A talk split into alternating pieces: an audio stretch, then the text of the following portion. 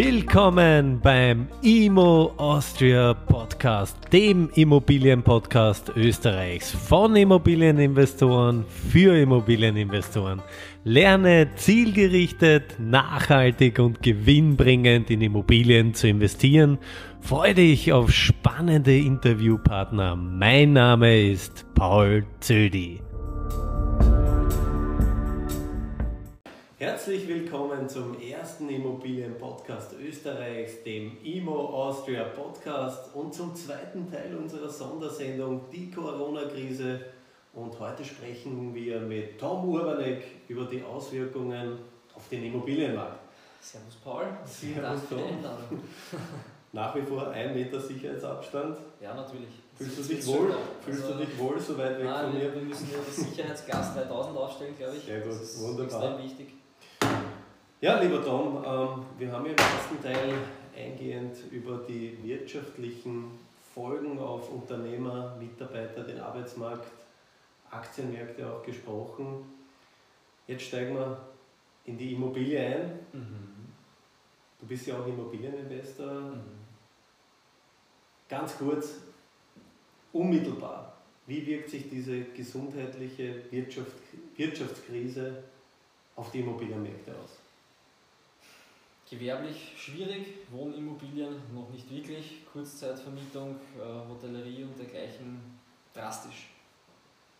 Ja, das war sehr ausgiebig jetzt formuliert. Nein, aber aus deinen, aus deinen, aus deinen Worten äh, kann, man, kann man sehr viel herauslesen, weil grundsätzlich ist es mal wichtig und richtig zu unterscheiden zwischen Gewerbe und Wohnen.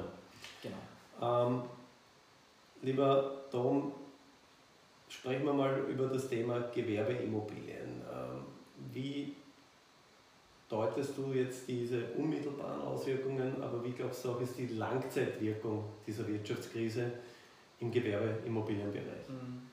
Also ich versuche mich ja immer mit Prognosen äh, wirklich zurückzuhalten, ähm, weil ich, der Meinung bin, dass ich meine, im Immobilienbereich kann man noch ein bisschen was vorausschauen, bei Aktien ist das sehr schwierig. ähm, naja, schauen wir uns die Gewerbeimmobilien an. Ähm, ganz klar muss einmal sein, alles was im Bereich äh, Hotellerie ist, äh, tut sich natürlich akut jetzt einmal schwer, weil die Auftragsbücher quasi bei Null sind, ähm, ähnlich wie bei Gastronomie. Ähm, und auch das Business der Kurzzeitvermietung ist jetzt einmal nahezu auf Null runtergefahren.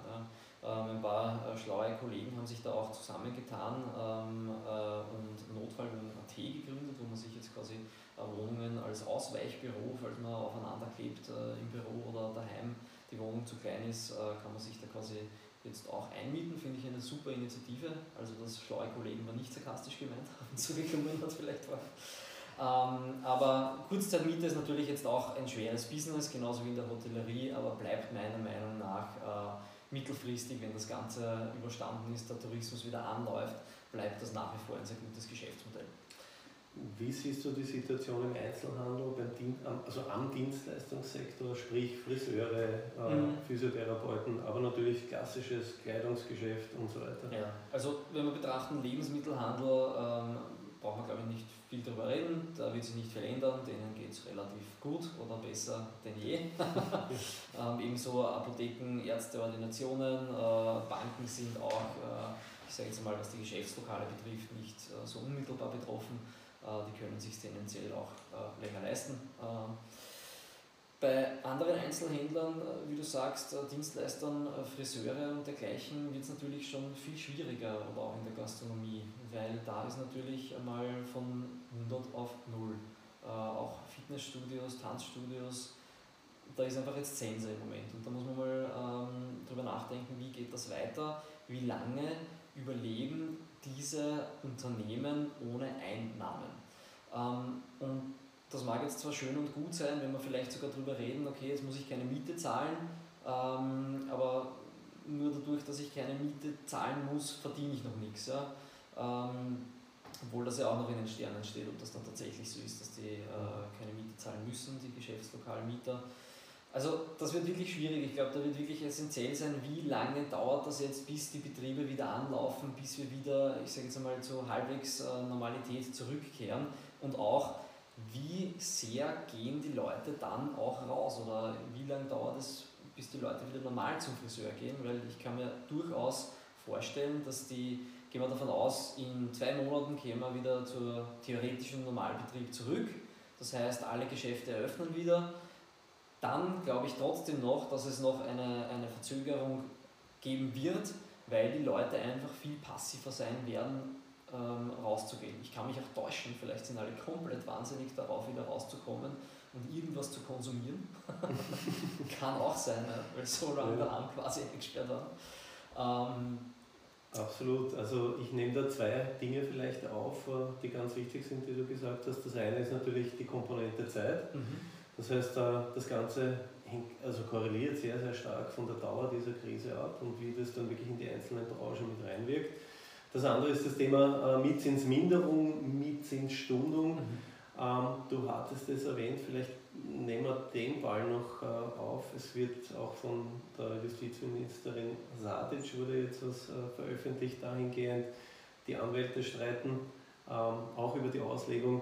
Wie siehst du da die Situation? Wird es im Gewerbebereich zu Mietzinsstundungen, Minderungen oder sogar Ausfällen kommen? Also ich kenne durchaus einige ähm, Unternehmer, die Geschäftslokale mieten, dort ihr Geschäft betreiben und sich mit ihrem Vermieter schon ausgedealt haben, dass sie entweder Stunden oder teilweise äh, weniger Miete zahlen. Und ich weiß äh, von einer Unternehmerin, die sich jetzt schon letzte Woche mit ihrem Mieter ausgemacht hat, sie zahlt für einen Monat einmal gar keine Miete. Das ist natürlich mhm. ein sehr entgegenkommender Vermieter. Mhm. Aber da muss man natürlich auch immer berücksichtigen, in welcher Situation ist der Mieter, äh, ist der Vermieter. Mhm. Wenn das, äh, ich sage jetzt mal, ein Großinvestor ist oder, oder der das großteils Eigenkapital finanziert ist, tut es sich natürlich leichter, als wenn da Kreditraten dranhängen, die auch bedient werden wollen. Ja? Die dann im Nachgang auch gestundet ähm, werden müssen. Also das ist jetzt einmal die, die menschliche mhm. äh, Komponente und dann kommt natürlich die rechtliche Komponente dazu. Und ich glaube aktuell, was ist, was ist deine, äh, dein Wissensstand dazu? Also mein Wissensstand dazu ist, dass es keine klare einheitliche Meinung im juristischen Bereich gibt. Mhm. Äh, es gibt natürlich äh, im ABGB gibt es einen Paragraphen, der Mietstundungen, Ausfälle mhm. oder Minderungen bewilligt oder das gewährleistet, dass im Rahmen von solchen Epidemien, sonstigen Geschichten sowas äh, äh, in Anspruch genommen werden kann. Mhm. Äh, ich glaube auch, weil wenn man den Worten der Frau Sadic folgt, dass es dazu kommen wird, aber es ist halt sehr stark zu differenzieren, ist es wirklich unbrauchbar, aber es geht um die Benutzbarkeit, um die Brauchbarkeit. Ja? Genau. Das ist einmal, glaube ich, der erst, das erste Element. Deswegen wird sich meiner Meinung nach das in dem Wohnungsbereich nicht durchschlagen können. Das ist ganz, ganz wichtig für die Vermieter, die jetzt Angst haben um ihre Mieten im Wohnungsbereich. Mhm. Also ich glaube, im Wohnimmobilienbereich sind wir mal einstweilen noch relativ safe. Wenn das noch viel, viel länger dauert, äh, es zu nochmal Massenkündigungen kommt, die Leute ihre Miete nicht bedienen können, da ein bisschen vorausgedacht, dann wird es natürlich auch da schwierig. Äh, aber ich glaube, vorerst äh, brauchen wir uns äh, zum jetzigen Standpunkt um den Wohnimmobilienbereich noch keine genau. Gedanken machen. Weil die Benutzbarkeit ist absolut gegeben. gegeben. Das heißt, die rechtliche Komponente stimmt. Die wirtschaftliche ist eine andere und genau. die menschliche. Das heißt, wenn es zu Massenarbeitslosigkeiten kommt, jetzt haben wir ja diese Zwischenphase mit Kurzarbeit, ja, dann wird sich das natürlich ähm, auch auf die Mieten niederschlagen. Mhm und dann respektive auch auf die Immobilienpreise. Stichwort Immobilienpreise. Was denkst du, wie wird sich das Ganze auf die Immobilienpreise auswirken? Ähnlich. Auch hier wieder ähm, die Dauer wird der Key Factor sein, wie lange wird das Ganze andauern und äh, da meine ich, ob sich auf den äh, Wohnimmobilienbereich auch niederschlägt oder nicht. Äh, ich rechne schon damit, dass wir ähm, einen gewissen Immobilienpreisrückgang sehen werden. Ähm, äh, ich glaube, das ist jetzt nicht unbedingt ausschließlich der Krise äh, geschuldet, aber doch, äh, das ist natürlich das, das, das, äh, die Kirsche auf, dem, äh, auf der Sahne. ähm, aber wir haben einfach schon einen ziemlichen äh, Immobilienboom gehabt in den letzten zehn Jahren. Also wenn du dir die ich brauche es dir nicht erzählen, wenn du die äh, Immobilienpreise, teilweise Quadratmeterpreise anschaust, äh, was für teilweise Löcher verkauft werden, um 4.000, 5.000 Euro aufwärts oder gerade im Dachgeschoss-Wohnungsbereich oder innerhalb des Quittels von, ich weiß nicht, 10.000 Euro im Quadratmeter aufwärts. Also wer soll denn das irgendwann bezahlen? Und auch die Kalkulationen der Bauträger stimmen ja irgendwann nicht mehr, wenn du damit rechnest, jeder kann 16 Euro am Quadratmeter zahlen in der Miete. Das geht sich irgendwann nicht mehr aus. Genau, am Ende des Tages wird das dann ganz eng. Bauträger auch ein, ein sehr, sehr wichtiges äh, Stichwort, das du fallen hast lassen. Die haben natürlich auch massive Probleme. Ne?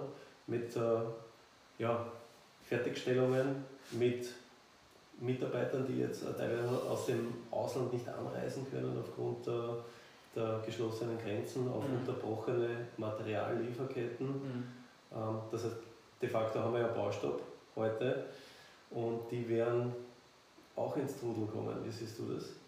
Ja, also Ausnahmen bestätigen die Regel. Mir hat äh, heute erst wieder ein, ein, äh, ein bisschen kleinerer Bauunternehmer äh, gesagt, er kann noch normal weiterarbeiten. Ähm, aber die Großen haben auf jeden Fall äh, Baustopp und ich glaube, das gilt für wahrscheinlich über 90 Prozent der Bauwirtschaft, würde ich mal meinen. Ähm, und da korreliert natürlich sehr viel. Das heißt, äh, wie wir auch schon erwähnt haben, die Bauträger, wenn die dann da geht jetzt nichts weiter, da wird nichts gebaut, da stoppt natürlich jetzt auch der Vorverkauf der Immobilien. Wenn der Vorverkauf nicht kommt, finanziert die Bank vielleicht gar nicht mehr oder sagt irgendwann einmal, jetzt müssen wieder Eigenmittel her, du musst nachschießen. Äh, da wird es natürlich dann ganz schwierig und die Zinskosten und gegebenenfalls auch Tilgungskosten wollen natürlich bedient werden.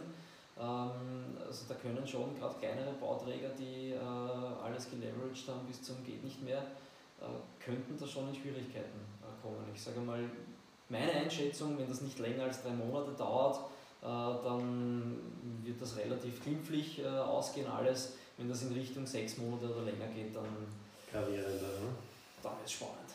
Ja, das glaube ich auch. Also ich sehe das genauso wie du. Im Prinzip äh, bin ich davon überzeugt, dass wir jetzt in so eine ja, Stagflation vielleicht sogar geraten. Das heißt, es gibt Prognosen mittlerweile, die rechnen, dass unser Wirtschaftswachstum minus 4,5 Prozent sind. Das heißt, wir schrumpfen in 2020. Also ich glaube, ein positives werden wir nicht schaffen. Absolut nicht mehr.